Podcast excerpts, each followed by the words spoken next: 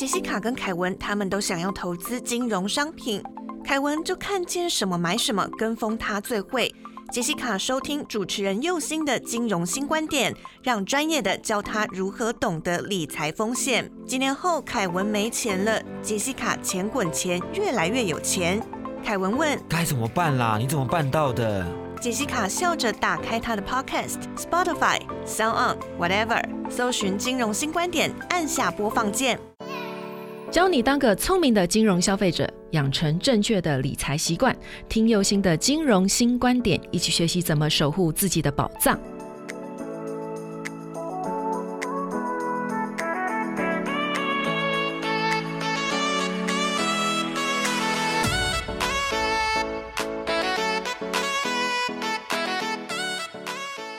重新出发，认识金融新观点。大家好，我是右星。你现在收听到的是轻松电台 FM 九六点九。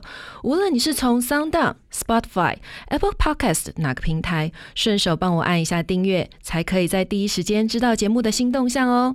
另外，本节目由轻松电台制作，每周六、周日下午五点到六点，下载 APP Hi Channel，搜寻轻松电台，或是你调频道 FM 九六点九，基隆跟部分的大台北。地区都可以收听到我的节目哦。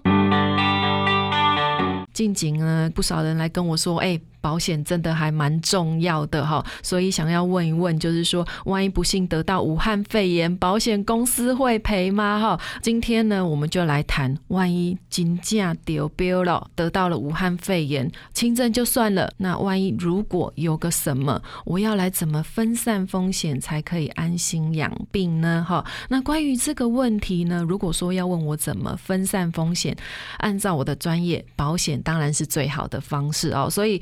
今天呢，邀请到我的好朋友吕星云阿魂，跟我们分享为什么可以透过保险来分散风险哈。我们欢迎吕星云，星云来跟我们听众打一声招呼。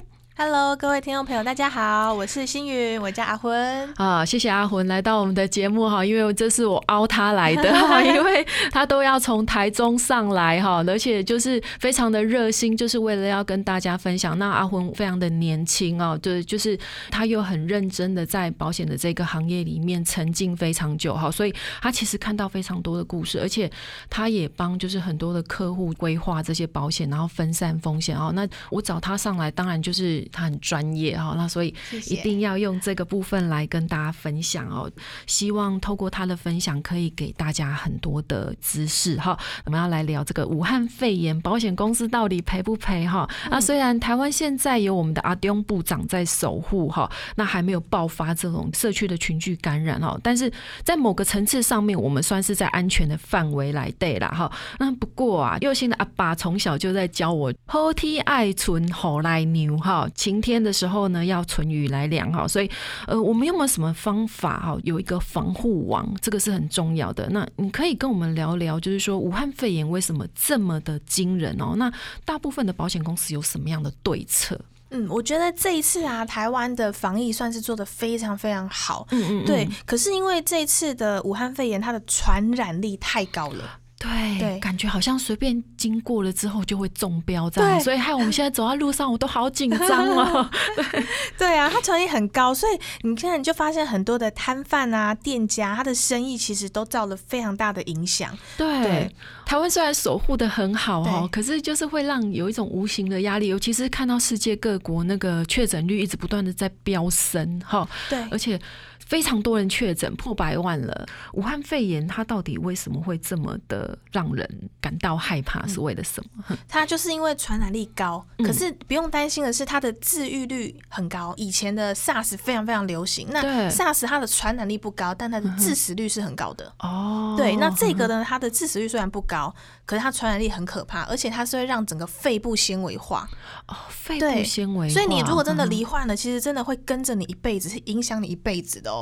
对，像日本艺人呐，我不知道你有没有看过那个志村健的节目哦，有对，志村健，对他就是因为也是感染的新冠状肺炎，然后紧急送医之后就不治了，而且他享年七十岁。对。短短的时间嘛，对对不对？很短哦。像志村健啊，还有之前因为那个手术失败的国标女王刘真老师，他们的病因是不同的。嗯嗯。可是他们在病危的时候，他同时都是装了那个叶克膜去做抢救。嗯嗯。对。那你看到叶克膜，它虽然没有办法救得了志村健或刘真老师，可是呢，如果你有透过好的保险规划的话，他可以救得了你的家人呢。这个其实是蛮重要的一件事情哈。因为你看到像现在我们的健保非常好，在一定的条件下，其实叶克膜也都是会有费用的一个理赔，可是其实是不够的，因为多数的人，如果你只要进入了加护病房，那你所有的医疗支出绝对都超过健保理赔的范围。哦，对，所以如果你有是买齐的话，很多的医疗险你有去买好的话，而且我一直强调一定要做好全方位，不要做单一，因为人生会有什么样的事情，我们真的算不到。嗯，对，什么样的风险我们也不知道，我们会怎么样做，我们不知道。嗯，对。可是我觉得最好的是你做好全方位的规划的话呢，如果最后真的在抢救不慎离开的话呢？就是我也不会造成我心爱的人家的一个负担，而且呢，我们因为一定会想要尽全力的去救他，即使就是花了身上所有的钱卖房子，其实都会想要去救身边最爱的那个人。对，可是如果我尽力而为下，如果我有做好规划的话，有理赔，我的心情上也比较能够接受。那事后我也不会因为可能一些医疗或所有的费用呢压着你自己喘不过气来。嗯嗯，对。而且接下来我们要看哦，像志春健他感染武汉肺炎之后呢，短短没有几天就走了。对，对他真的很快就走了哎。那你看到他的过程，其实是在我记得三月十七号的时候呢，他是出现了疲惫感。那十九号开始会有发烧。呼吸困难等等的症状。那二十三号呢，就是新冠状肺炎的筛检，就是确诊了。那因为病情很严重，所以直接送到专门的治疗感染肺炎的一个医院，而且呢，并且装上叶克膜去做急救。那最后二十九号的晚上就离开了。哎，真的哎，你看像这样子，其实我们虽然讲说他致死率不高，可是其实他的治疗时间也是非常的长。然后不然就是像志村健这样，突然嗯没几天就走了对。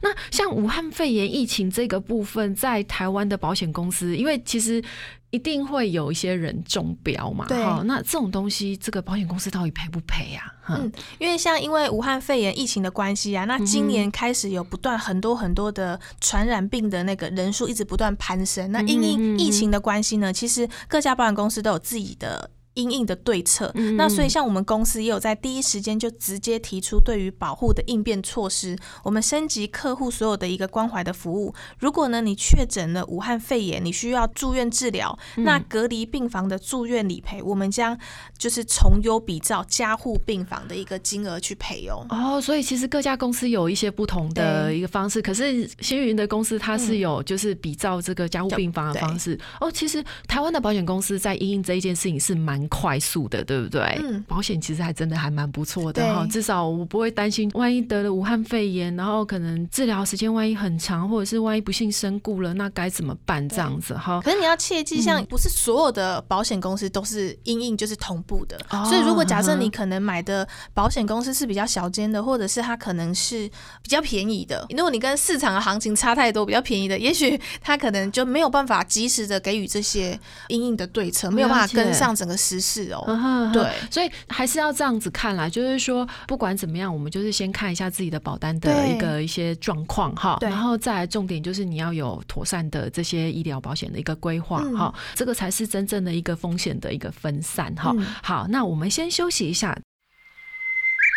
你今麦在收听的是 FM 九六点九，轻松广播电台，Chillax Radio。咱今日里邀请到阿魂来节目来跟我们聊一下武汉肺炎哈，因为这个是大家最关心的一个议题，尤其是如果我中标了，那这个部分住院啊治疗，保险公司到底赔不赔哈？那特别是有一些重症的病患，甚至会动用到叶克膜，对不对？哈，费用还不是一般人能够负担得起的哈。来，阿魂，我们先跟听众打一下招呼。Hello，各位听众朋友，大家好，我是星云，我叫阿魂。啊，欢迎阿魂哈。那刚才阿文你有提到，就是说武汉肺炎惊人的地方，就是在于它的传染力超强哈。那我们要怎么样去分散这个武汉肺炎的风险呢？那我们当然除了配合政府的政策，就是哎保持一点五公尺的社交距离，然后我们要勤洗手，然后酒精七十五帕的消毒。那现在防疫最重要的，其实就是要保护我们自己跟家人。那当然觉得其实还是要透过保险呢，去分散我们某一些的风险，因为他可能住院治疗需要很长的时间，那也许会造成我们自己不少的经济负担。嗯，对，就是说，其实武汉。肺炎这个分散风险的方式可以分好几个面向嘛，对不对？就是第一个部分，我们自己的卫生当然要做好，就是跟人家保持适当的这个，呃，我们现在应该是有一公尺哈，对对？有 保持一公尺，就是尽量避免在别人的飞沫里面去活动哈。然后再来就是要戴口罩，戴口罩不是要防止什么，是要保护自己也保护别人哈。然后再来就是要勤洗手哈，因为我们真的好像有研究，就是说肥皂其实是有一些机制可以把病毒就是杀死这样子哈。那还有就是用酒精消毒哈，我们再一次的宣导一下哈，做好自己的这个卫生管理这样子哈。那除了这个之外哈，当然第二个风险的分摊就是阿魂刚才所讲的医疗险的，就是这些保险的部分嘛。那在医疗险在这里可以发挥作用吗？那后续的并发症保险公司赔不赔啊？嗯，很多人都会问，哎，那你的保险有没有赔啊？其实我们要思考一下。如果假设你现在问我保险有没有赔，如果你现在手中是没有保险的，那 肯定不会赔。对，顶爱被叫污。对，所以很多人保险我说，哎，那你可不可以赔什么？我说，那你到底有没有买？很多人搞不清楚状况。所以其实保险这件事情啊，其实在生病后还可不可以买呢？其实是不可以的。所以你要记得，有时候如果我们现在身体条件上允许的。状况下呢，其实真的要好好的去思考，哎，我要做怎样的一个规划？健康的时候买，对，一定要健康的时候买，对，不要等到生病了才问，那来不及了。对，所以无论什么样的状况呢，让我们必须接受医院的治疗，可以很安心的住院，那发挥它的什么样的功能呢？最重要的是有没有好好做好规划？那还是我们只是一般都可能跟亲戚朋友啊买个人情啊捧个场啊，然后可能以为说，哎，我花一点便宜的保险，就期待通通都有。理赔，而且呢，期待包山包海啊！这个其实是大家一般人的就是期望啦，就是觉得说好像有买就好了，可是有买不见得代表。